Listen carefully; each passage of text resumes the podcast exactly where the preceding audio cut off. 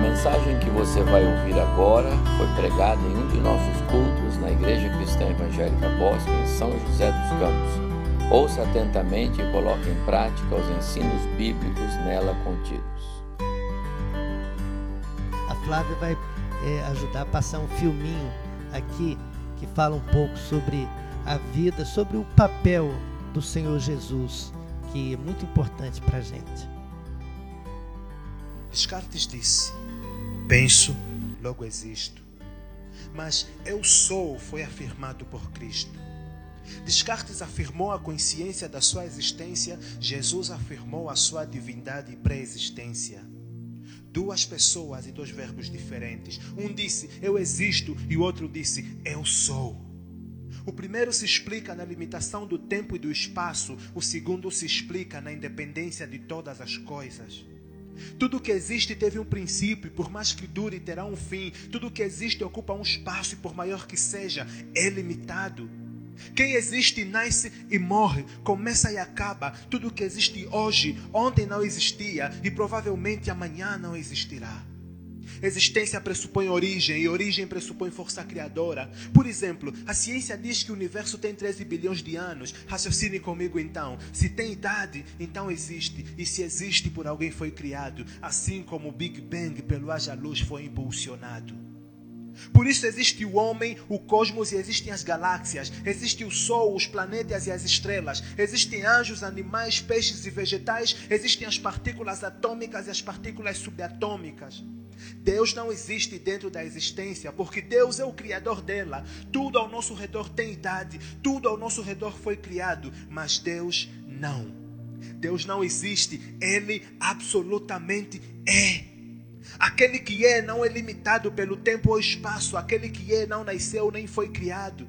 Eu existo, eu grito dentro da minha dependência temporal. Eu sou a voz de Deus que por toda a eternidade ecoa. Eu existo, foi pronunciado em desobediência no jardim do Éden. Eu sou a obediência no jardim do Getsemane. Eu existo, a afirmação do próprio eu na Torre de Babel. Eu sou a negação do próprio eu na cruz do Calvário. Eu existo, o bezerro de ouro feito pelos hebreus no deserto. Eu sou a adoração de Deus pelo que ele simplesmente é.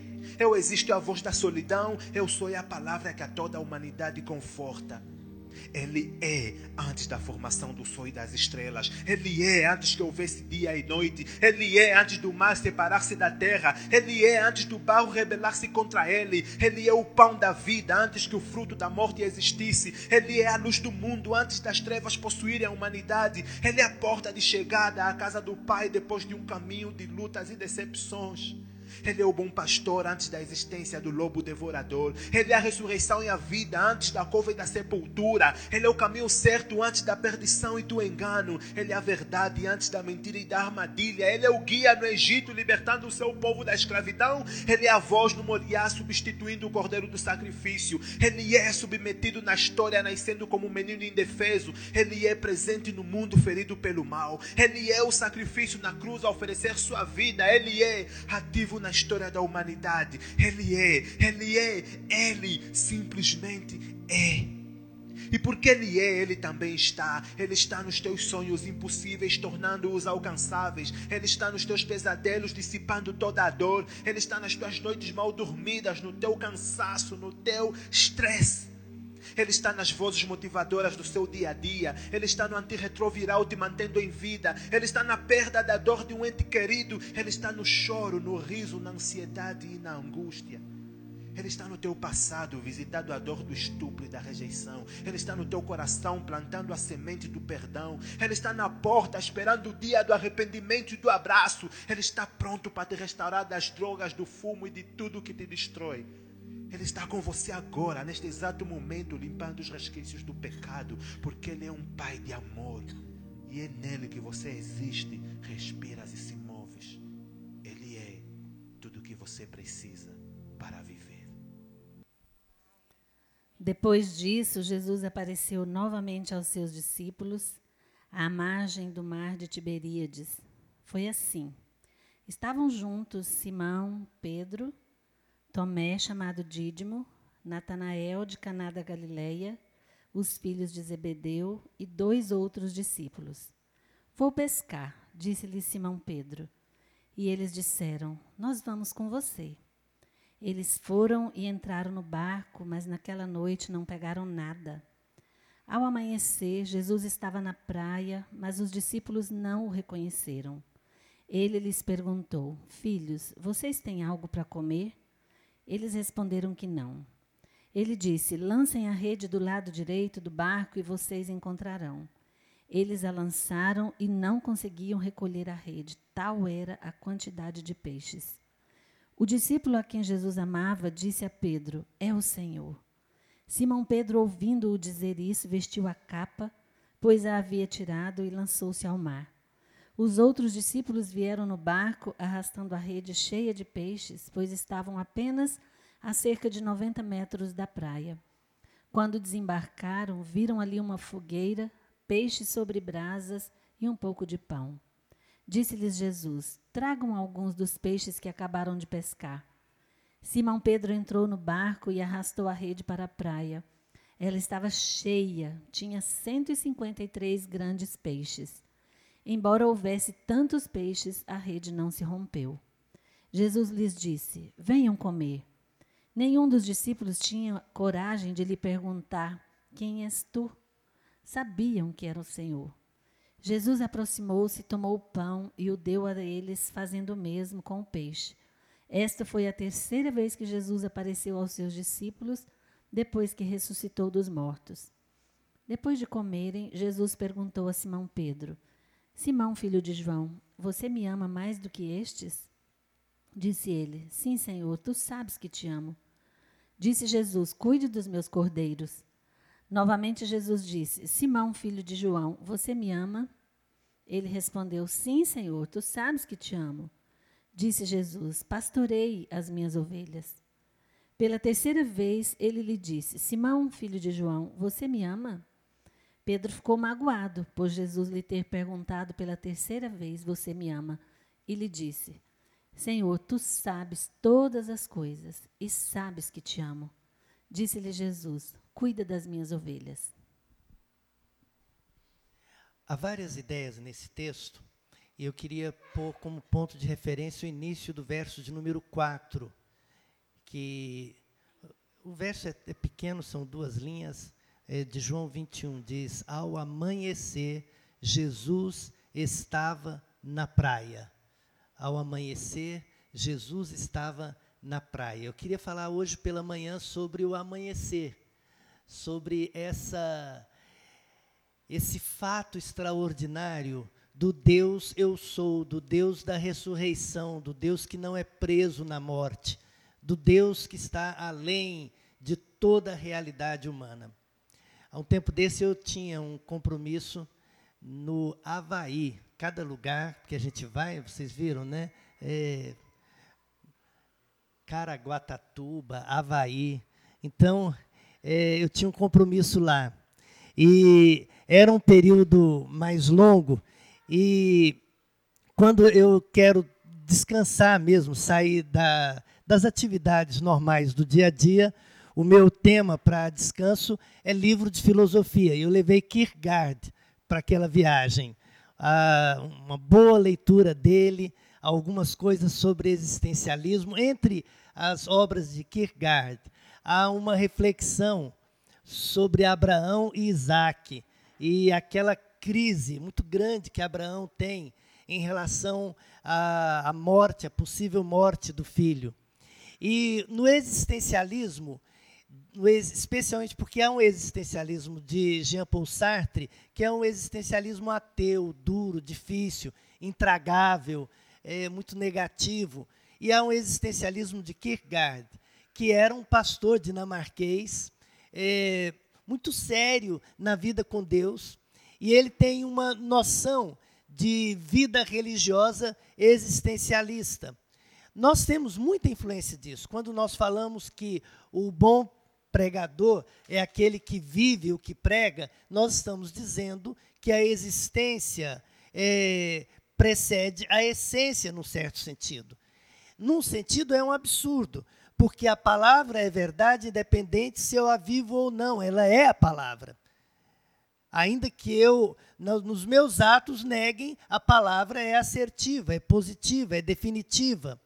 Mas é, faz bem para a gente perceber que a verdade essencial de Deus, ela se manifesta, ela ela se torna viva na vida, no, nos crentes, nas pessoas. É nesse sentido que o Verbo se fez carne habitou entre os homens e vimos a sua glória como cheia de verdade. Nesse sentido, é muito importante para as crianças que vejam a verdade do Evangelho na vida dos seus pais. É muito importante para os jovens perceberem que aquilo que lhes foi ensinado é real. Nesse sentido, até mesmo o sofrimento, a luta, a vida de alguns de nós, os líderes, tem sido usado por Deus não para que a minha existência, o meu exemplo, a minha história faça diferença, mas para que a minha história lance luz para o princípio verdadeiro do Evangelho. E o que é fundamental em Deus é que ele não apenas está, ele não apenas existe, ele não é a existência, ele é a própria essência. Ele é aquele que era, que é e sempre será. Ele é o Deus eterno. E o texto de João 21 traz exatamente a ressurreição, toda a noção do Deus que não enche apenas toda a terra, mas cuja glória enche também a história. A morte não é o fim. A minha história é apenas um período, mas eu faço parte da meta-história, da história plena, de um Deus pleno, de um Deus do amanhecer. E na experiência daquele grupo, o amanhecer chegou. As experiências existenciais os sentimentos, as lutas pessoais, é, encontram sentido naquele que é e que se manifesta e que não ficou no passado. O amanhecer chegou naquele dia no mar de Tiberíades. E aí nós percebemos a ação generosa do Senhor Jesus Cristo cuidando deles. E é esse amanhecer do cuidado, um pouco mais positivo, eu estou, nós estamos, eu falei até com a Flávia, Flávia, é, você vai falar e a gente tem que fugir um pouco da, da melancolia, porque a gente tem que terminar um pouco mais alegre, mais animado. Ela falou: meu sogro vai ser difícil. Então, é assim, esse amanhecer encantador. Ah, esse Carlyle diz que um grande homem demonstra sua grandeza na maneira como ele trata o seu semelhante. Um dos muitos encantamentos a respeito do nosso Senhor é a maneira generosa, a maneira digna, a maneira plena e poderosa como ele trata os seus discípulos naquele amanhecer. Há um, uma vez eu preguei um sermão trabalhando eh, Jesus dizendo por que as pessoas ficaram tão impressionadas com Jesus. E uma das maneiras é como ele era tão respeitoso, tão, tão pronto, tão bondoso, tão poderoso. Como é que ele lidava com os homens, inclusive nas suas limitações e fraquezas. Nesse texto, nós encontramos um grupo que está enfrentando grandes lutas vocês podem observar como é que ele começa. Diz que os discípulos eh, disseram: eh, Vou pescar. Versículo 2 em diante. Estavam juntos Simão, Pedro, Tomé, Natanael, ah, de Caná da Galiléia, os filhos de Zebedeu. E Pedro falou: Vou pescar. E eles disseram: Nós vamos contigo. Esse grupo lidava com um grande cansaço um cansaço emocional, um cansaço físico, porque após os últimos dias, a última semana do Senhor Jesus foi, foi uma semana muito cansativa, de muitos desafios, noites sem dormir. O cansaço físico, mas também um cansaço emocional é, notável. Eles estavam esgotados, esgotados. Era o final de um período que chegou ao auge com a morte do Senhor Jesus. E agora, três dias depois, eles estavam além do limite, naquela situação humana, quando ah, algumas pessoas falam sobre a depressão pós-evento. Às vezes, esse cansaço pós-evento, ele é pior do que o próprio evento. Até a tal da depressão pós-parto, não é? Você reúne todas as energias para o evento, há uma, um certo preparo para o evento, mas você tem o pós-evento e ele tem a sua exaustão própria. Os discípulos lidavam com esse cansaço, lidavam também com um evidente desânimo. É, é como você é, programar todo o seu processo acreditando que vai dar certo e as coisas não funcionam como você imagina. Quando você programa, tem uma expectativa, mas essa é uma das maiores lutas nossas, é a tal da frustração. Não deu certo como eu imaginava. Quem nos ajuda a entender esse momento dos discípulos são aqueles dois é, viajantes do caminho de Emaús. Jesus se aproxima deles e pergunta: escuta, o que, que vocês estão conversando?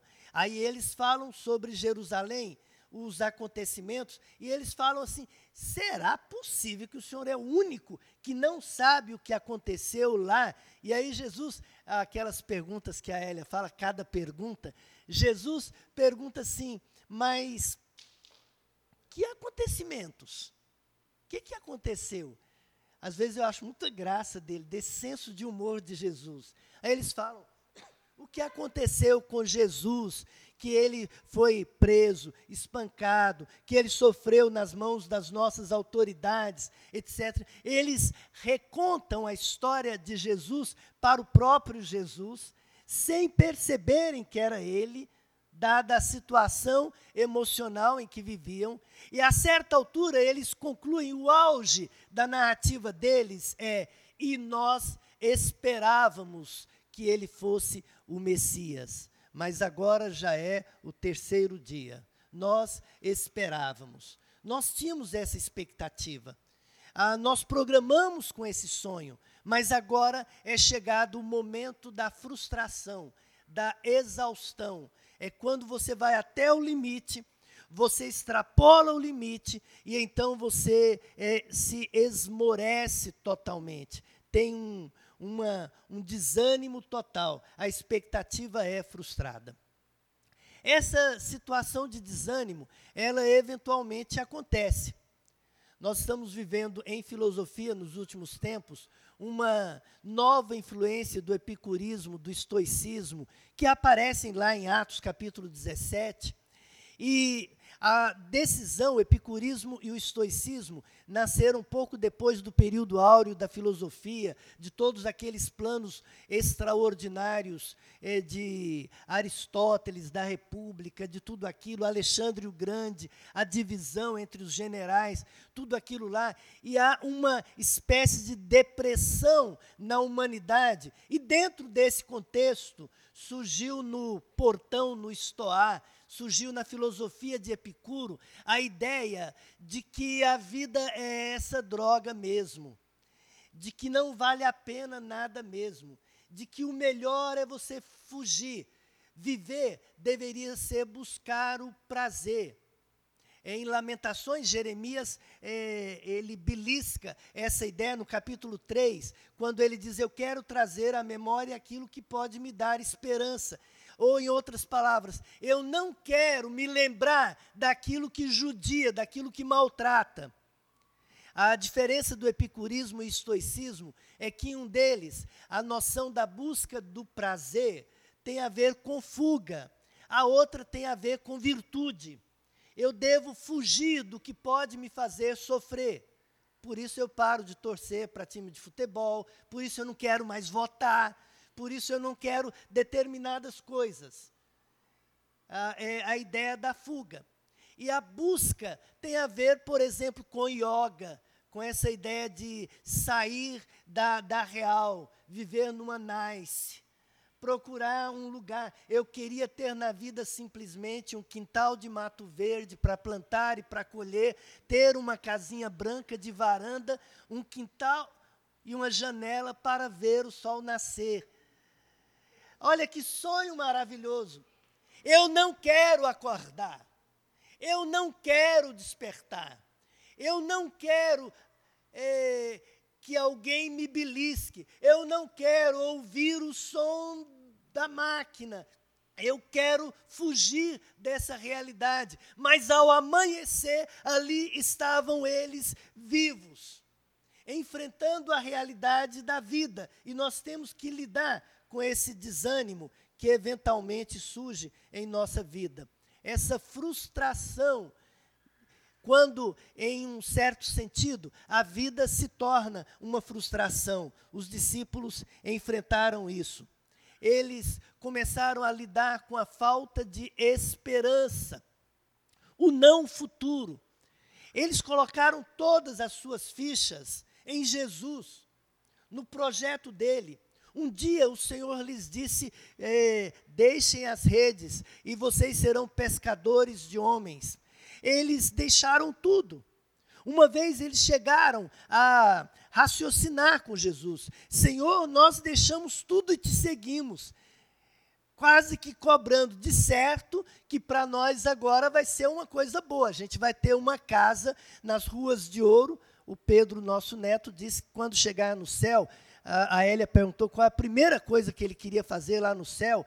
Ele disse que a primeira coisa ele ia chegar lá e pedir a Jesus um bocado de ouro. A Elia perguntou, mas ouro, Pedro? Para que isso, ouro lá no céu? Você vai chegar e querer ouro? Ele falou, é. Ela falou, mas para quê? Fazer o quê? Para montar uma lojinha de venda de ouro lá no céu. Ora, tem ruas de ouro? Vai fazer um comércio lá. Certo? Você, ora, imagina, nós deixamos tudo, agora vamos chegar no céu. E lá nós vamos ter uma mansão. Se lembram, os mais velhos, com todo respeito e com a licença dos mais novos, se lembram de Luiz de Carvalho? Eu tenho uma casa naquela morada, a toda aquela ideia, aqui na terra as lutas são muitas, mas quando eu chegar no céu, eu vou ter uma mansão esperando por mim. Eu tenho essa expectativa. É interessante que é uma expectativa bem humana, quase materialista, quase carnal, mas a gente lá vai ter ruas de ouro. Uma irmã lá da igreja do Maracanã disse: Vocês acham que chegar no céu, é, ficar assim de boa, numa redinha, pode preparar flanelinha, é rua de ouro. Leva flanelinha e braço para lustrar as ruas, você vai ficar o tempo todo. O que é que será de nós na eternidade? O apóstolo Paulo lembra que se não houver ressurreição, ou se não houvesse ressurreição, então nós seríamos os mais infelizes entre os homens. Seria o caos se não houvesse a ressurreição. Ela é, a ressurreição é fundamental. Mas os discípulos estão agora lidando com a frustração e a perda da esperança. Eles estão lidando Agora, com a situação do novo, o que fazer depois disso? Uma, uma das coisas curiosas no, nessa experiência nossa é que, no primeiro momento, é, é, muito engraçado. No primeiro momento, quando eu tive o diagnóstico, fui fazer a minha caminhada, conversando com Deus, e foi muito legal aquela conversa naquele dia. Eu falei com Deus. Eu, tava, eu faço a caminhada, passo em frente o seminário, eu estava bem ali em frente. Eu falei com Deus, falei, Senhor, eu acho que não é justo o que o Senhor está fazendo comigo. Não é justo. Agora eu sei que tem essa doença, eu vou morrer, e o Senhor tem crueldade. Eu sinto que o Senhor está usando de crueldade para comigo. Olha a minha situação. Saber que eu vou morrer, saber por antecedência e ficar pensando na morte até a morte chegar. Isso é muito cruel da parte do Senhor. O Senhor não podia fazer isso comigo. Se é para morrer, que seja de uma vez. Aí, Deus olhou para mim. É, gente, eu, não é que ele fala do jeito assim, fala, oh, a voz, mas ah, vem assim no pensamento da gente, ele tem o controle do pensamento, né? Aí ele falou: Você é muito engraçado. O seu filho morreu, morreu de acidente, morreu de uma vez, você reclamou. Como é que o senhor faz isso? Nem prepara a gente e ele morre de uma vez. Agora você tem a doença e vai morrer devagar, está reclamando também. Que jeito você quer morrer? Não é? Aí depois que passa aquele, aquele momento que você tem a doença, nega a doença, imagina que vai morrer, você pensa sempre no pior. A Elia lembra que ela não pensou que eu ia morrer. Ela fala, o João fala que ele pensou. Houve alguns momentos, houveram alguns momentos quando eu pensei mesmo que ia morrer. Nós chegamos a ter uma reunião da MEAN para é, decidir juntos o que fazer com a minha falta. Então nós estávamos nessa, nessa perspectiva. Depois você vê assim, não é eu estou doente e devo morrer, é eu estou doente e posso morrer. Daí a pouco muda e fala assim, eu devo sarar, mas posso morrer. Daí você começa a virar e fala assim: eu acho que eu vou é sarar. Por um acidente pode acontecer de eu morrer. Aí a expectativa de vida começa a tomar conta, o viver, e eu comecei a me deparar com a outra crise. É, vale a pena eu viver? Por que eu deveria viver? O rei Ezequias, cometeu uma, uma besteira muito grande, porque ele tinha a perspectiva da morte. Provavelmente até um câncer mesmo, que era o caso dele. Ele tinha a perspectiva da morte. Ele foi informado que ele morreria. Aí ele vira para o canto e pede a Deus vida. Deus dá a ele 15 anos de vida. E naquele tempo ele fez burrada. Não foi uma boa ideia. E aí eu me lembrei do resgate do soldado Ryan, se lembram? Do comandante dizendo para o jovem: é, faça valer a pena. E a minha pergunta é: o que fará valer a pena eu ser curado? Que sentido tem viver adiante? Qual é a razão de que maneira? O que é que é o futuro? O que me espera no novo? Eu estou preparado para a possibilidade de viver? Naquele grupo havia também a questão da culpa, especialmente em Pedro. Pedro havia feito o que não se faz. Pedro negou o Senhor. Os discípulos o abandonaram.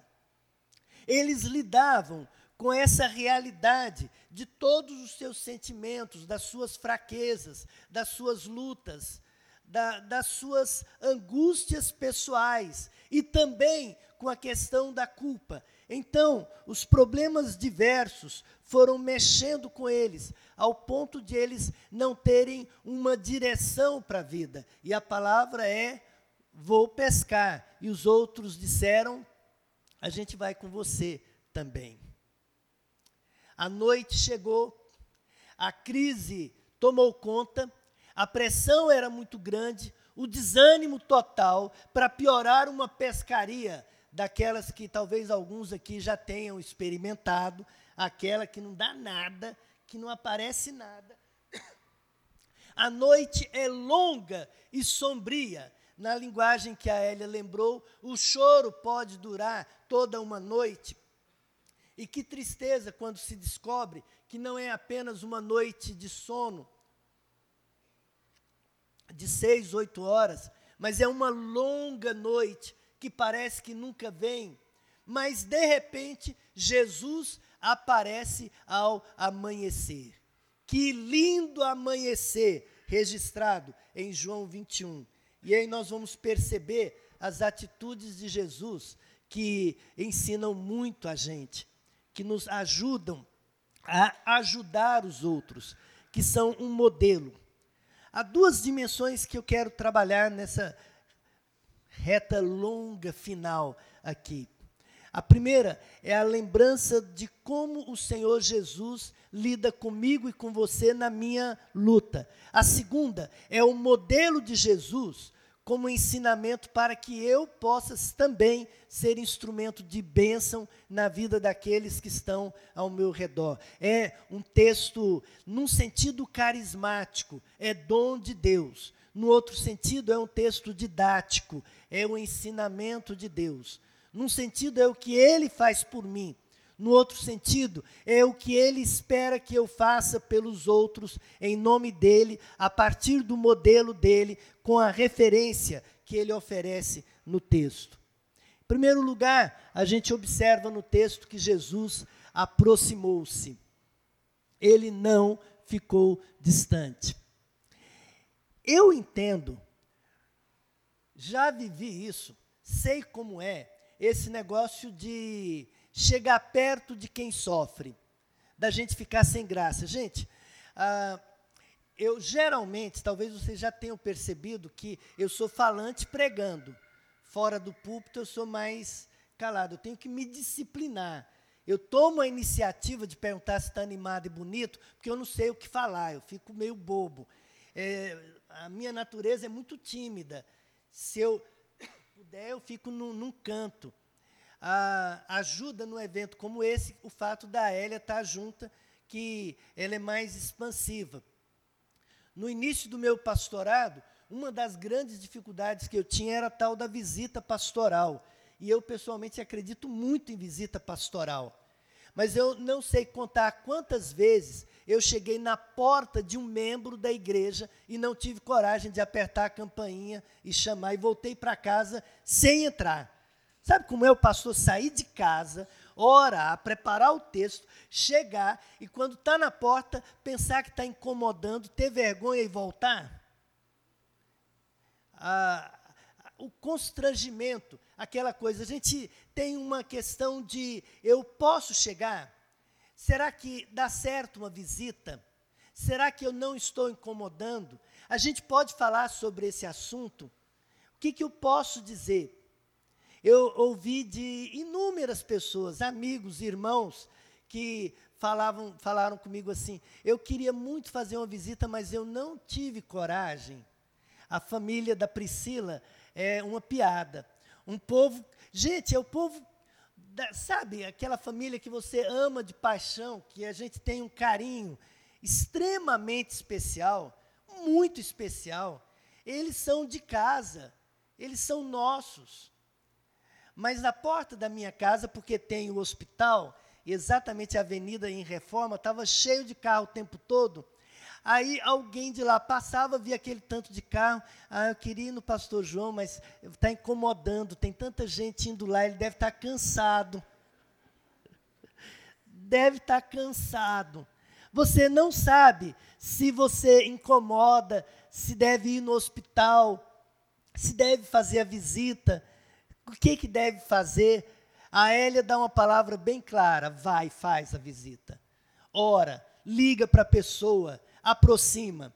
É verdade que há um, um, um desconfiômetro que ele deve ser bem usado. É bom quando ele existe. Mas a aproximação adequada foi o caminho do Senhor Jesus. Veja bem, quem está em pecado, quem está em sofrimento, quem está em crise, quem está na situação daquele grupo, você esperar que ele tome a iniciativa e você dizer assim: bom, problema dele, se ele quisesse, ele pedia. Isso não funciona. Você tem que se aproximar. Eu acho maravilhoso perceber a sabedoria, o desconfiômetro, a habilidade de Jesus, que ele não é invasivo. Eu, dando aula no seminário, quantas vezes já falei nisso, sobre visita a mães com neném recém-nascido. Falo, pastor, você não precisa visitar no primeiro dia desconfia, você não, não sabe que uma mãe ganhou neném, que muitas vezes ela está descomposta, ela está cansada. Isso é hora do pastor chegar e entrar no quarto da pessoa. Tem dó. percebe. Outra coisa que eu falo é: nunca diga que todo neném tem cara de joelho. O joelho daquele neném é mais bonito do que todos os joelhos do mundo. É aquele neném. Você sabe quando entrar, quando manter a distância, o tempo da visita, às vezes uma ligação. Eu acho legal que Jesus não invadiu, não foi até ele, ele se manifestou. Você já soltou pipa? Se lembra como solta pipa? Você dá linha para a pipa, o vento vem e você deve sentir a pipa no dedo. Você tem a medida certa. A pessoa deve perceber que quando ela fizer assim com o dedo, você está ali. Quando ela tiver uma dor, ela pode contar com você. Precisou de alguém, pode contar. É, é a disponibilidade, é a aproximação que Jesus faz. E ele se mantém à margem, na praia, à vista, disponível, pronto, esperando a ação, esperando o sinal. Ele se aproximou, o Emanuel, Deus conosco, se fez presente naquele lugar, no mar de Tiberíades. Além de chegar, Jesus começa a fazer as perguntas que ele costumava fazer. E ele faz perguntas preciosas. Ele escolhe a pergunta. Ele faz a pergunta que mexe lá no coração. E a pergunta que ele faz é tão interessante. Ele pergunta: Você tem comida? Vocês têm o que comer? na história de liderança denominacional, uma das coisas que eh, mais dói no coração da gente é ouvir de um pastor que passou uma crise, que caiu em pecado, ou que teve uma fase difícil, uma doença, alguma coisa assim, e ele está sozinho, está isolado, e é comum, quem faz essa colocação geralmente é a mulher do pastor, eventualmente é um filho de pastor mais tarde. Diz assim: naquela época, quando meu pai estava assim, quando a gente estava naquela crise, ninguém apareceu lá em casa perguntar se tinha arroz para a gente comer. Na hora da cobrança, não faltou quem chegasse, mas ninguém foi lá perguntar se eu tinha como pagar a luz, se eu tinha como pagar a conta, se eu tinha como resolver aquela coisa, como é que eu ia lidar. Eu acho maravilhoso que Jesus tenha lidado com questões essenciais. Você tem comida? Vocês têm o que comer? Esse exame que você vai fazer, você já tem um recurso para isso? Você tem alguém que pode te levar até o hospital? Há alguma coisa que eu posso fazer por você? Essas perguntas é que abrem caminho.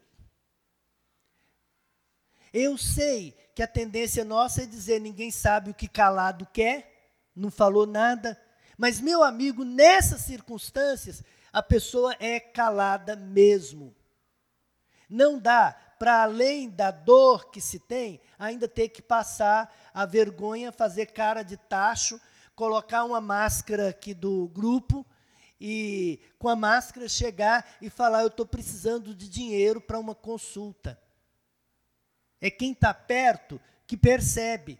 Esse é um papel do diaconato, da igreja, dos irmãos que têm dom de misericórdia, daqueles que têm a sensibilidade, dos amigos mais próximos, do parente, da pessoa que percebe, que ajuda a igreja, que faz a pergunta, uma pergunta que Jesus faz. Além disso, Jesus providenciou o básico que eles queriam. Isso aqui eles estão compartilhando um prato de comida. Ele oferece o básico. O básico, num primeiro momento, era comida e calor. Que coisa linda. Jesus preparar uma fogueirinha. Olha que legal. Jesus fazer a fogueira, preparar a comida e levar para eles. Fala, vocês podem chegar, chegam aqui, tragam alguns peixes. Vem cá, vem aqui, vamos comer. Gente, que coisa é essa? Eu nunca vou me esquecer do pastor Jailson levando para mim água de coco. Ele tinha na casa dele, levava água de coco. E a Hélia, não, a Hélia nada. O pessoal que ia em casa se beneficiava da água de coco, porque eu não aguentava beber água de coco durante muito tempo. Mas ele já levava numa jarra. Um amigo meu, um pastor batista, pastor Geraldo Ventura, ele levou laranja e eu falei para ele que eu não conseguia chupar laranja. Então ele descobriu uma laranja da ilha, aquela ilhoa, é ilhoa que fala, que é mais cara. Aí ele levava a laranja, toda semana ele chegava em casa com um pacotinho de laranja. A Selma, do pastor Gideão, aprendeu a levar um caldo, um caldinho para mim com sabores variados. Quem sabe o pastor João aceita um caldinho, uma coisa. Que coisa legal essa ideia. Numa dessas poucas vezes que eu fiz viagem no período que não estava muito bem, eu fui para o interior do interior do Pará, a Baitetuba. A irmã Suzana, esposa do pastor Eliel, ela viu que eu estava tendo dificuldade. Eu expliquei para ela, falei, irmã, eu não estou conseguindo comer, a irmã não repara. Tem outros colegas aqui bons de garfo, eles vão, mas eu. Aí ela preparou o almoço. Aí ela sabia que eu estava com dificuldade, gente, ela preparou oito tipos de carne diferentes para ver se algum deles eu queria comer. Quase morro de vergonha. Passei vergonha na sua casa, né, Diane, com o chazinho. Naquele dia, eu pus uma colherzinha de arroz no prato, olhei tão constrangido. Havia camarão, maniçoba, frango ao tucupi, é, carne cozida, uma carne assada na chapa, havia frango ao molho, tudo que eu pudesse imaginar, porque ela queria servir. Ah, é claro, eu não conseguiria comer aquilo, mas eu nunca vou me esquecer, só de lembrar da generosidade da irmã Suzy cuidando de mim, das pessoas tantas, daqueles que providenciam o essencial o essencial, o básico. Isso tem a ver com a ação de Jesus e a ação da igreja. Ele providenciou evidências claras da presença de Deus no processo. Chegou um momento que um deles olhou e falou: É Jesus. É Jesus. É Jesus. Um dos escritores sobre teologia pastoral diz que o pastor é parábola de Deus. A igreja é parábola do reino de Deus. Onde a igreja se faz presente, deve ser a presença de Deus no meio do povo. É a ação generosa de Deus, é Deus se aproximando. Quando eles viram a atitude, a postura, a maneira, as palavras, as ações daquele que ele estava, ele não teve dúvida e disse: É Jesus. Quando se juntaram a Jesus e comeram o pão e comeram o peixe, e tiveram a comunhão com ele, diz a Bíblia que ninguém tinha coragem de perguntar quem era ele, porque sabiam que era Jesus. Ah, gente, que coisa boa quando o visitante, o amigo, o vizinho, o membro da igreja, o parente do crente, aquele que sofre, ele percebe a nossa ação e ele diz: Eu sei que isso é de Deus. Há alguma coisa diferente nisso. Há algo diferente. Em um dos médicos que eu estive, ah, em um momento ele me atendeu olhou a minha história, viu a situação, olhou para mim e falou assim: tem que ter alguma coisa diferente no Senhor. Há algo diferente. Eu falei: ah, sim, doutor, há algo diferente. Essa ação de Deus na nossa vida.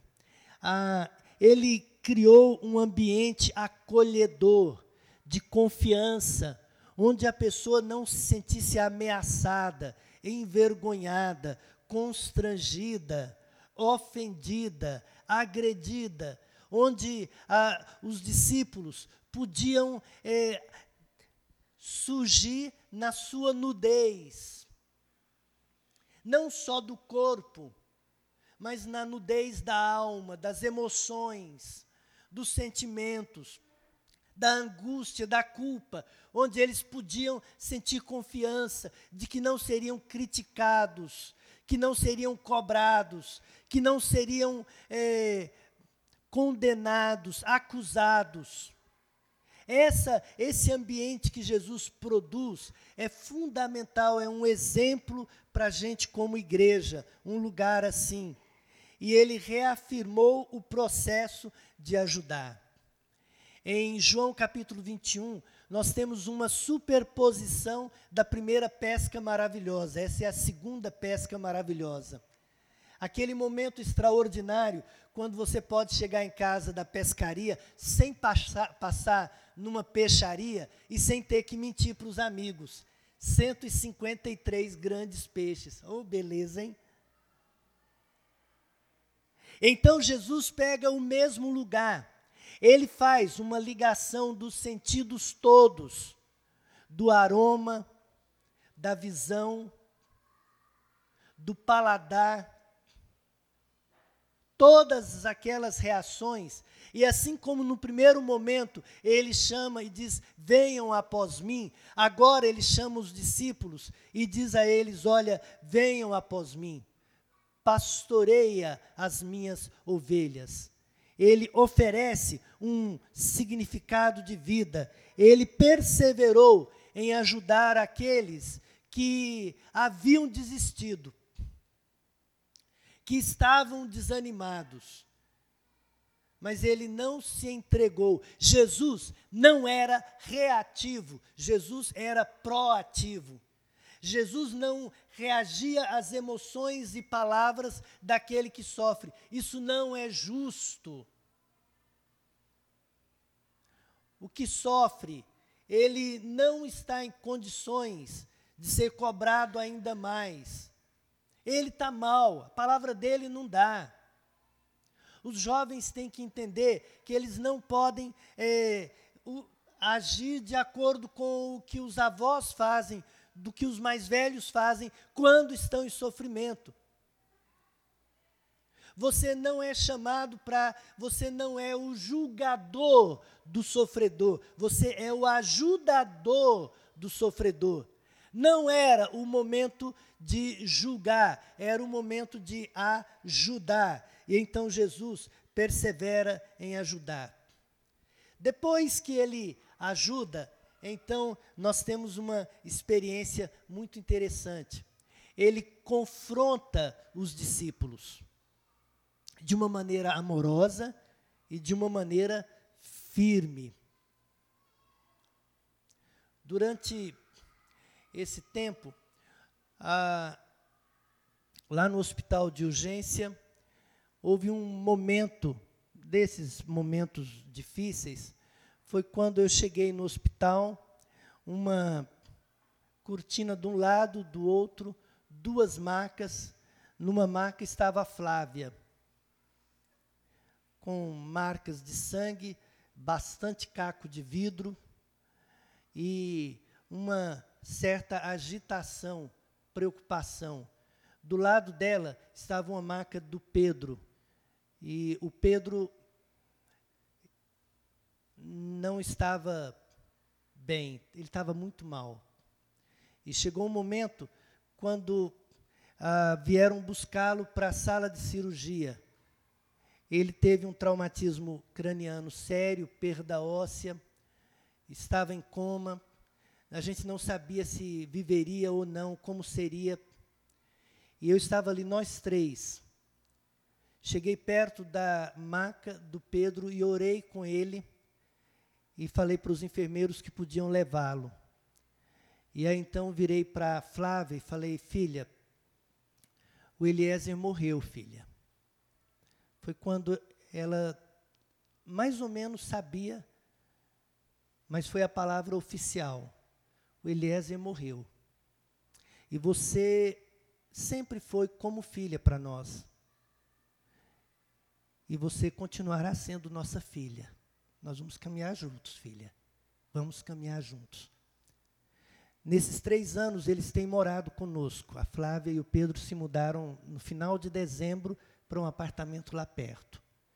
Caminhamos juntos nesse período não significa, e vocês sabem, eu não me apaixonei pela Flávia e não casei com ela. Ela é bonitinha, mas não é com ela que eu me casei. Ela não é a minha filha de sangue. Não é o caso. É, é uma pessoa que nós acolhemos como filha, na família. Nesses três anos, a gente tem experimentado, ah, tem um relacionamento bem, bem interessante, bem saudável, é muito bom. Mas certamente que tem havido momentos de confrontação, momentos difíceis. Às vezes, em que ela sabe que eu sei ser duro também. Duro. Que a gente tem que lidar com questões. Nós temos que enfrentar a realidade da vida. Nós fomos juntos arrumar as coisas na casa deles, pegar as roupas, desmontar a biblioteca, desarrumar o escritório, fazer doação de roupas. Nós caminhamos juntos na documentação, no IML. Mais recentemente tínhamos um dia difícil quando passamos lá num, num shopping outlet que foi o último lugar onde estiveram juntos. E a gente tem que segurar as pontas, e ela perdeu um pouco do controle. O Pedro ficou apavorado de ver a mãe chorando, e eu não sabia como lidar. E nós temos que olhar para o futuro também da Flávia. Ela não pode se descansar em nós. O Pedro precisa da mãe, tenho conversado com eles que nós estamos adiante deles, nós vamos partir mais cedo. E ela tem que pensar no futuro, tem que construir autonomia, tem que ter uma base, tem que ter solidez. Nós temos que lidar com isso. Jesus chama os discípulos para não criar uma, um cuidado de dependência, mas para criar um cuidado de autonomia. Ele iria para o céu e os discípulos ficariam ali. Não era uma questão de apenas enxugar a lágrima, dar um abracinho e está tudo bem. É, filha, nós temos que enxugar a lágrima, ajustar as coisas e você tem que estar tá pronta para enfrentar a realidade da vida dos estudos, do crescimento, da adolescência, do estabelecimento de uma casa, do eventual desemprego, quem sabe até de uma paixão que bata a sua porta em algum momento você se case novamente. Você tem que estar preparada para a realidade da vida. No final desse ano, termino o meu mandato na MEAN, a Hélia deve entregar o colégio e nós não sabemos onde vamos morar, como será a nossa vida.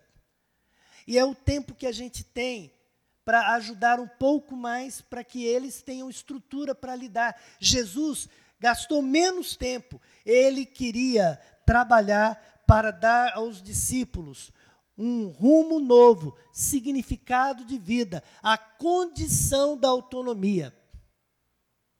Desde os nossos meninos pequenos, eu digo que nós não criamos filhos para serem dependentes de droga nenhuma, nem da droga dos pais deles. Agora, a Flávia e o Pedro não podem ser dependentes da droga do sogro e da sogra dela. Fazer o quê?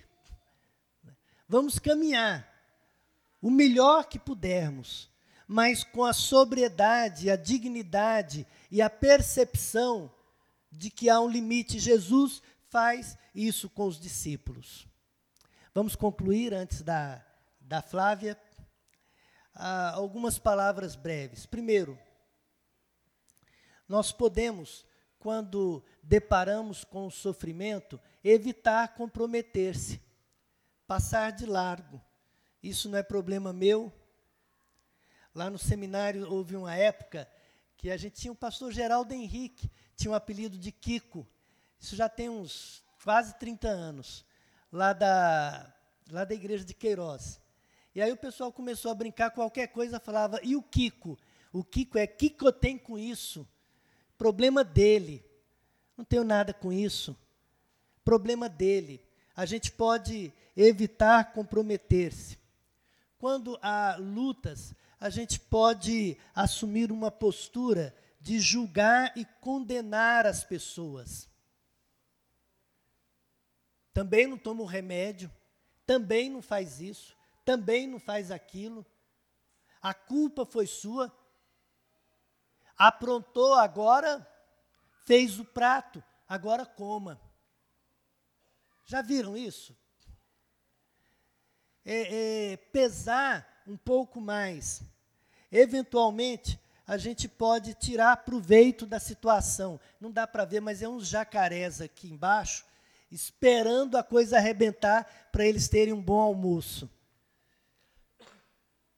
É o que eu vou ganhar com a crise do outro. É a síndrome de abutre, de oportunista, de ver se sobra alguma coisa é uma postura difícil. Ou nós podemos lidar com as nossas diferenças, unir as nossas forças, formar redes de apoio, tomar atitudes práticas. E esse foi o modelo que o Senhor Jesus nos deu. Ele entendeu que no momento de dificuldade que aquelas pessoas viviam, era possível estender a mão da medida certa. Eu sou encantado com ele. É um modelo que a gente quer seguir. É aprender com Jesus a dar apoio. É isso que moveu o nosso coração nesse processo. É um modelo de referência que a gente tem, inclusive com a Flávia que vai falar agora. Você não fala mal do sogro porque o povo está vendo, tá? Gente, é um risco danado você dar palavra para nora desse jeito.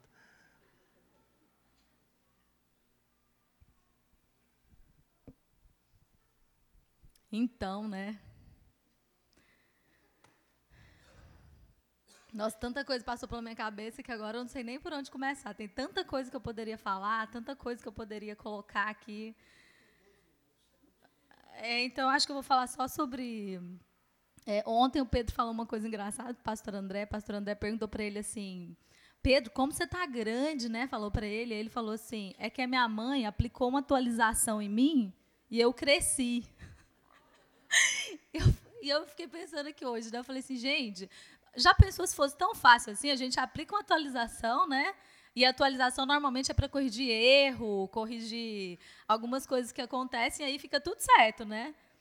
É, seria bom se a vida fosse assim, né? Se a gente aplicasse uma atualização, tudo ficasse é, melhorado, tudo ficasse bom, mas a vida não é assim. E a vida, ela segue. Eu anotei algumas coisas aqui, só para eu não, não esquecer. É, só para vocês entenderem um pouco do, de como a gente tem enxergado a vida e seguido, né? Meu sogro já falou um tanto aqui, mas eu queria colocar algumas coisas. E ele falou sobre alguns ciclos que a gente foi fechando e a importância de, de se fechar esses ciclos. Eu queria ressaltar aqui: a gente fecha ciclos, mas a gente fecha esses ciclos com muita dor mesmo. Eu tenho compartilhado algumas coisas e alguns de vocês têm acompanhado. Algumas coisas eu escrevo, coloco, outras eu deixo só comigo mesma, mas meu sogro falou de um dos ciclos, alguns dos ciclos bem difíceis, como por exemplo, quando a gente teve que voltar lá em Brasília para poder tirar as coisas de casa e enxergar aquela realidade ali de novo. E tantas outras histórias que eu posso contar para vocês aqui. Mas hoje eu queria focar naquilo que, que a gente está falando aqui, sobre a importância dos relacionamentos. É, em todos esses momentos, a gente esteve junto. E eu acho que isso fez toda a diferença. É, o Eliezer costumava falar uma frase que era assim: Meu anjo, felicidade não é um alvo, felicidade é a caminhada. E a gente normalmente, é por isso que todo mundo fala assim: Nossa, mas como vocês são alegres? Flávia, seu sorriso nunca sai do seu rosto. Como assim, né? Uma pessoa passa por tanta coisa assim, e aí, de repente, você está rindo, está sorrindo, e a gente vive feliz nesse contexto. Como que é isso? É, a gente vive numa perspectiva meu sogro já falou um pouco disso aqui, a Elia também já falou. A gente vive numa perspectiva eterna e não numa perspectiva terrena. Isso faz toda a diferença. Meu sogro falou que uma frase: a morte não é o fim. E a morte não é o fim. A gente vive nessa perspectiva eterna e isso faz diferença mesmo. É, teve um dia, e eu acho que isso é importante para falar sobre essa questão de, de eternidade, é, talvez um dos dias mais difíceis. O Pedro ele é, ficou muito tempo, como vocês já sabem, sem, sem falar.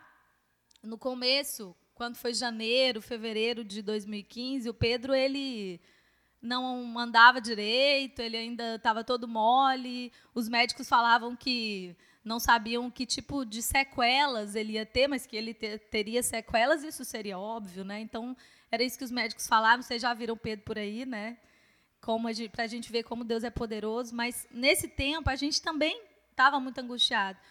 E o Pedro, mesmo sem falar, ele começou a ter algumas reações de querer saber o que estava acontecendo. Ele queria saber o que estava acontecendo. Peraí, eu estou aqui na casa do meu avô e da minha avó, e o que está acontecendo aqui? Eu quero ir para casa. E ele começou, mesmo sem falar, teve um dia que ele pegou a mochilinha dele, colocou o creme dental, colocou a escova de dente, colocou uma roupinha, e meio que foi assim, querendo dizer, puxando, vamos embora para casa, cadê meu pai? O que está acontecendo aqui? E ele quis ir embora para casa. E aí, nessa época, eu lembro que meu sogro e minha sogra falaram assim, Flávio, eu acho que a gente precisa, eu acho que é o dia mesmo de falar para o Pedro tudo que aconteceu e contar para ele essa realidade. E aí a gente, nesse dia, quando foi mais para o finalzinho da tarde, a gente sentou junto. E aí eu, naquele, naquele momento, era janeiro, né? Era final de janeiro. Eu não tinha estrutura para para contar para o Pedro tudo que aconteceu e falar para ele: olha, Pedro, aconteceu isso, isso isso. Mas a gente estava junto. Essa é a importância dos relacionamentos. E aí a gente sentou naquele escritório e eu me lembro bem que a minha sogra ela tem muita facilidade para fazer isso, para contar história, né? E ela fez isso uma história para o Pedro. E ela disse assim, Pedro, quando a gente estava voltando, quando vocês estavam vindo para cá no Natal, a vovó vai te contar uma história. Quando vocês estavam vindo para cá no Natal, aconteceu um acidente. E nesse acidente, a sua mãe machucou um pouco, você machucou um pouco mais, mas o papai machucou muito. E o papai morreu e foi morar no céu com Jesus. O Pedro, naquele momento, ele teve um ímpeto assim, começou a chorar. Porque ele ainda não entendia muito bem aquela realidade, né? E ele começou a chorar. E o meu sogro, eu abracei o Pedro, e o meu sogro falou: "Pedro, mas e aí a importância dessa questão da eternidade, ele falou: "Pedro, mas a gente tem uma esperança que é assim, a nossa vida não termina aqui. Um dia você vai encontrar com o papai lá no céu." E o Pedro deu um sorriso. E naquele dia, eu tenho certeza que ele entendeu o que era essa questão de eternidade e qual a importância disso para nós como cristãos. Então, quando eu falo que a gente vive, eu prometo que daqui a pouco vai ser feliz, tá, gente? Falei para meu sogro que era meio impossível. Mas é, é só para dizer para vocês sobre essa questão da, da perspectiva eterna. Viver não numa perspectiva terrena, mas numa perspectiva eterna. Eu sei que, para a gente, como adulto, é muito mais difícil falar assim, um dia você vai encontrar com o papai lá no céu. Ok, pode ser que a gente nem conheça os nossos entes queridos lá no céu, a gente não tem esse reconhecimento. Mas eu tenho uma esperança, que eu acho que é o que faz toda a diferença, é que eu vou ver Jesus face a face, ele vai enxugar dos meus olhos toda lágrima. Essa é a promessa dele. E essa tem que ser a nossa esperança. A gente vai encontrar Jesus. Esse Jesus que me encanta a humanidade dele. Jesus, esse Jesus que meu sogro falou aqui, que tem essa humanidade, que, que se fez carne, que se fez homem, que sentiu isso que a gente sente. Então é esse Jesus que a gente vai encontrar. É, tem um sociólogo polonês que chama essa, esse tempo que a gente vive, essa pós-modernidade, ele chama ela de modernidade líquida. E é isso mesmo, a gente vive numa modernidade líquida. E aí Jesus ele anda nessa contramão. Quando meu sogro falou sobre essas atitudes de Jesus, vocês percebem que Jesus ele anda na contramão daquilo que a gente tem visto por aí, essa modernidade líquida, que onde os relacionamentos eles são ralos, eles escorrem pelas por entre os dedos e, e é assim que a gente vive nessa nessa modernidade. Então faz toda a diferença quando a gente fala sobre Jesus, sobre os ensinamentos de Jesus com relação a essa questão dos relacionamentos.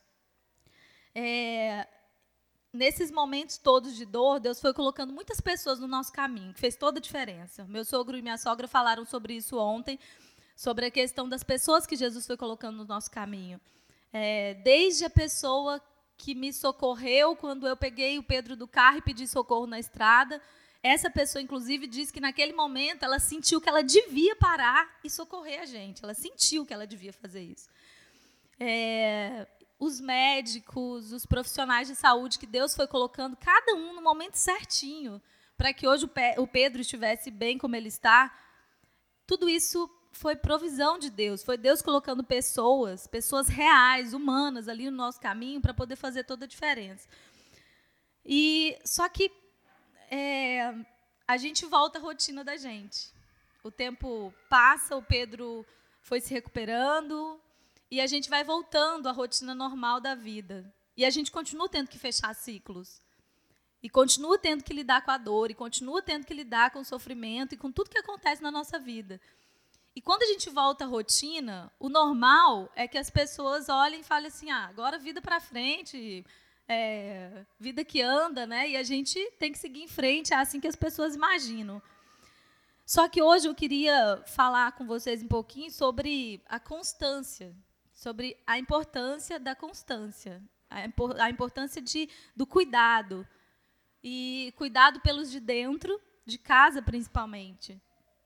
E quando eu olho para quando meu quando meu sogro estava pregando que ele estava falando sobre essas atitudes de Jesus que ela nos ensina, que elas nos ensinam é, tem tantas eu acho que eu podia pegar cada uma delas aqui e citar um exemplo é, de como as atitudes de Jesus elas fazem diferença na vida real mesmo é, e aí eu posso dizer que assim, em cada um desses momentos, se vocês pensarem que conhecendo meu sogro e minha sogra como vocês conhecem, aí imagina só, eu estou bem aqui no meio, tem minha sogra de um lado, pragmática, né, realista da forma como ela é aqui de um lado, mas extremamente sensível. Do outro lado tem meu sogro calmo, sereno, tranquilo, mas ao mesmo tempo é, com essa questão de, de, de poder ser sincero, confrontar, falar a verdade, dizer, olha, é assim que é a vida. Não adianta a gente, a gente ficar simplesmente no canto, chorando e tal. É preciso seguir adiante, é preciso seguir com a vida. E quantas vezes a gente viu isso? Eu me lembro que nesse dia que ele citou, que a gente foi, foi até o, o shopping, o, o outlet, que foi o último lugar que a gente almoçou junto antes do acidente. Esse dia foi um dia muito difícil para mim, porque a gente foi o último lugar que a gente se viu juntos pela última vez com Eliezer vivo e a gente indo para o Natal. Essa era a realidade. E era um lugar difícil para mim. Eu não queria ir lá. E meu sogro falava: um dia você vai ter que vir aqui. Enfrentamento é importante. E só que a gente sempre passava por aquele caminho entre Brasília e e, eu falava assim, eu não quero ir nesse lugar, não. Esse lugar, ele, ele não...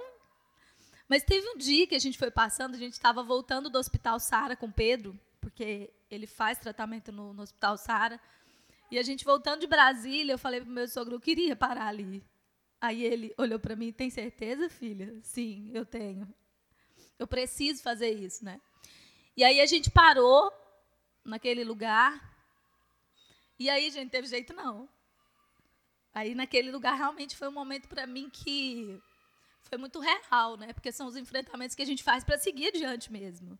E foi muito real, porque ali foi a última vez que eu vi o Eliezer com vida, é isso mesmo. E aí para mim foi um enfrentamento, eu comecei a chorar, conseguia parar e o Pedro não entendia nada, porque ele não se lembra dessa parte mesmo. E aí a parte que eu falo que como é bom ter pessoas que seguem o exemplo de Jesus. Meu sogro estava lá. E seguindo o exemplo de Jesus, ele me abraçou naquele momento e ele disse: Filha, a gente precisa seguir, né? Tudo bem com você? Você está bem? Está tudo certo? Eu falei: Vai ficar? Então, esses enfrentamentos, eu fico imaginando como, como que seria se eu não fosse pastoreada se eu não fosse cuidada, se eu não tivesse pessoas comigo. Quantas vezes, e aí eu vou falar que é preciso ter sensibilidade para perceber essas coisas, sensibilidade para respeitar o silêncio. Quantas vezes a gente se fortaleceu, mas no silêncio, sem precisar dizer nada. Para ouvir sem dizer nada, só para ouvir, mesmo achando que aquilo ali é uma bobeira, mas para ouvir. Quantas vezes a Elia me ouviu falar tanta coisa? E às vezes não precisa nem falar nada, porque isso faz toda a diferença para falar sobre qualquer coisa, para falar sobre nada, sabe? Para falar sobre até novela que a gente nem assiste direito, mas sabe quando você quer falar e aí você fala sobre um filme, sobre um livro, e essas coisas vão fazendo com que a vida siga. É, eu escrevi um texto esses dias, até coloquei no, no Facebook, e aí muita gente leu e, e, falou assim: Poxa vida, Flávio, eu recebi tanta, tanta mensagem. Eu escrevo vários textos e compartilho, mas alguns, alguns deles, é, eles parece que tocam mais. Eu não sei se. Porque as pessoas se sentem. É, de alguma forma dentro daquela história ali, mas eu escrevi um texto, eu vou ler ele aqui para vocês. Foi o último texto que eu escrevi, coloquei no Facebook, e vocês vão entender quando eu falo sobre a questão de, de voltar à rotina mas as pessoas continuarem sendo cuidadas. A gente não precisa de cuidado só na hora dos impactos dessa vida, das tragédias dessa vida. A gente precisa eh, ser cuidado e amado nos momentos da nossa vida, sejam eles quais forem. Tanta gente passa por um momento difícil, mas a gente precisa também ter a atitude de Jesus, aprender aprender como os discípulos fizeram ali, mas ter as atitudes de Jesus para poder passar isso para frente, cuidar também. Ser cuidado para aprender a cuidar. E aí eu escrevi um texto que eu vou ler aqui para vocês. 1 Pedro, 1 Pedro não, Tiago 1:27 fala para a gente assim que a religião que Deus, o nosso Pai aceita como pura e imaculada é esta: cuidar dos órfãos e das viúvas em suas dificuldades e não se deixar corromper pelo mundo. Aí eu li esse texto e falei assim, gente, tem alguma coisa muito errada nisso. E aí eu coloquei assim, ó, eu tenho a leve impressão que ou quem lê esse texto entende as viúvas como senhoras idosas, de cabelos brancos, que têm dificuldades até para andar por conta da velhice, ou imaginam que jovens senhoras não podem ser dignas de cuidado porque são novas e têm muita vida pela frente. Vou lhes expor a minha opinião. Perder o marido é terrível em qualquer fase da vida. Mulheres jovens ou idosas precisam ser cuidadas e acompanhadas. Elas sofrem, se sentem sozinhas, precisam de apoio e atenção. O que eu sinto é que as igrejas não estão preparadas para cuidar de jovens viúvas. O argumento é que elas retomam rapidamente a rotina e têm menos tempo para sofrer. Que engano! Na minha experiência, três anos se passaram e, mesmo voltando à rotina da vida, não houve um só dia sem que eu me sentisse só.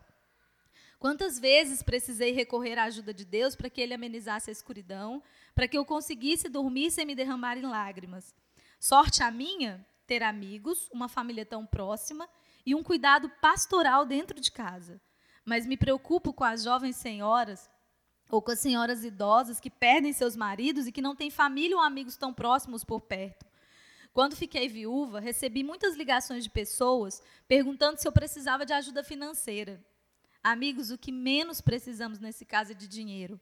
Precisamos de amor, de cuidado, de afeto, de atenção. Eu sei que as pessoas que se propuseram ajudar dessa maneira não tinham a má intenção. Mas preciso dizer que um abraço, um café, um momento de compartilhamento e oração são mais importantes do que dinheiro. Eu não escolhi ser uma jovem senhora viúva. Nos meus melhores sonhos, eu também imaginei envelhecer ao lado do amor da minha vida mas acontece que não temos controle sobre a vida e a morte. E tem mais. Por mais é, as jovens viúvas, por mais lindas que sejam, elas não estão preocupadas em arrumar um marido. Elas estão sofrendo, sentindo dores sozinhas. Então, deixo aqui o meu manifesto para que a igreja aumente a amplitude do seu olhar.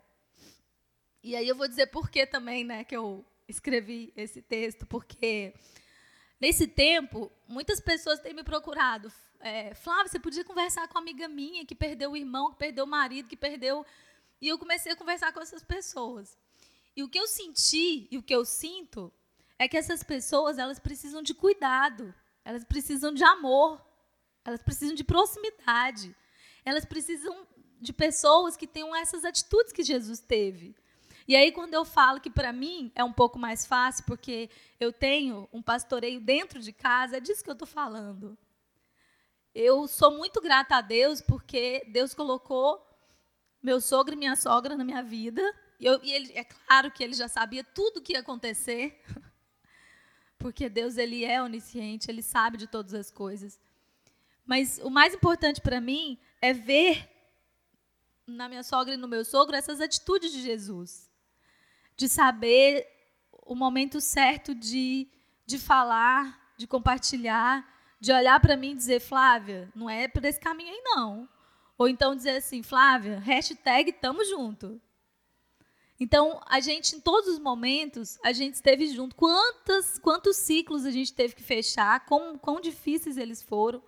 Mas eu lembro que muitas vezes a gente chegava e num café em casa, a gente podia compartilhar tantas coisas da vida.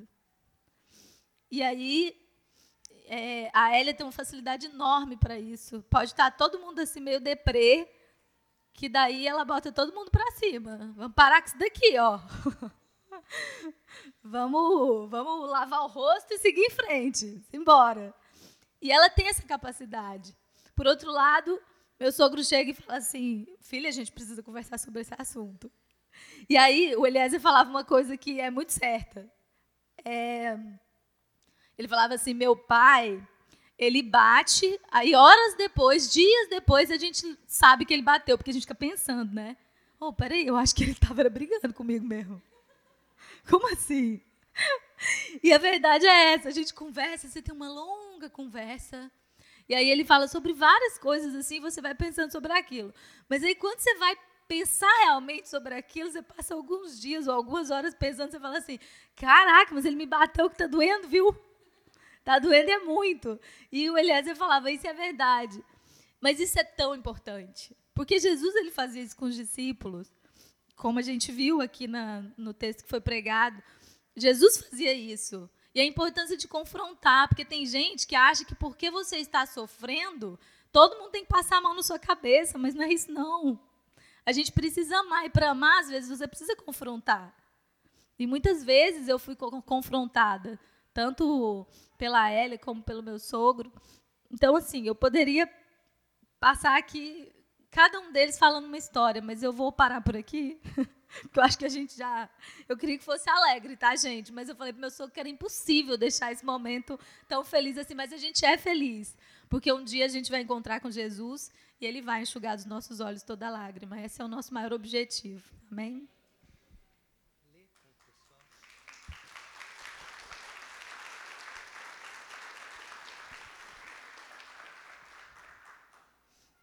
Eu queria ler então com vocês, para a gente finalizar esse tempo aqui. Nós devemos aprender com Jesus. Vamos juntos? Seja a atitude de vocês a mesma de Cristo Jesus, que, embora sendo Deus, não considerou que o ser igual a Deus era algo a que devia apegar-se, mas esvaziou-se a si mesmo, vindo a ser servo, tornando-se semelhante aos homens e, sendo reconhecido em forma humana, humilhou-se a si mesmo e foi obediente até a morte e morte de cruz. Amém. Só para deixar claro para os irmãos, a, a, Flávia tem pai e mãe maravilhosos. Os pais dela moram numa fazenda um pouco longe de Anápolis e na verdade, eles precisam bastante do apoio da Flávia, que é a filha que pode ajudar um pouco mais. São pessoas carinhosas, eles são amorosos. Oswaldo, pai da Flávia, é um encanto de pessoa. O que acontece é que, em algumas situações, a, a família, no sentido da carne, não tem a condição e a possibilidade de dar a estrutura que a gente precisa. E a igreja tem um papel importante nisso. É, Deus, o nosso Deus, muito antes da morte do Eliezer, já sabia daquilo que a Flávia e o Pedro precisariam. Não foi uma surpresa para ele. Ele já estava construindo em nós a, a base, o ponto de apoio que eles precisavam, porque ele sabia, porque ele é o Senhor. Nós somos só esse instrumento que eventualmente Deus usa. E uma coisa que ajudou muito é o fato da Flávia ser pastoreável. Ela, ela se deixa ser acolhida. Os pais dela vêm e ficam muitas vezes na nossa casa. É, se tornou casa para eles. E então a gente consegue lidar e caminhar juntos. Acho que esse exemplo do Senhor Jesus é o que fica para nós hoje, né, no tema que nos foi dado, lidando com dificuldades. Gente, eu não falo só sobre isso, raramente falo sobre isso, mas esse foi o tema. Então, que Deus abençoe muito vocês. Vamos orar mais uma vez.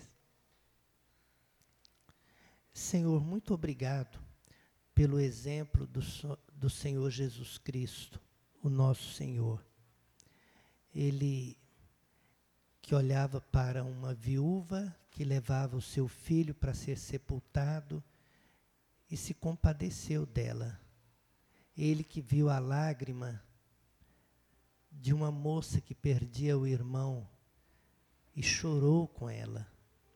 Ele que viu a multidão que era como ovelhas sem pastor e se comoveu no coração ao ponto de chorar. Ele que nos ensinou a importância de amar, que não permitia que a multidão fosse para casa com fome, mas pensou no pão e no peixe, no assentar-se em grupos pequenos e alimentar. Ele que mesmo depois de toda a experiência da prisão, do sofrimento, dos açoites e da morte, morte de cruz. Na ressurreição, toma a iniciativa e vai ao encontro dos discípulos para oferecer presença, carinho, atenção, alimento, calor e futuro. Que o exemplo de Jesus nos ensine que o Senhor nos ensine a viver de modo a honrar o teu santo nome, Pai.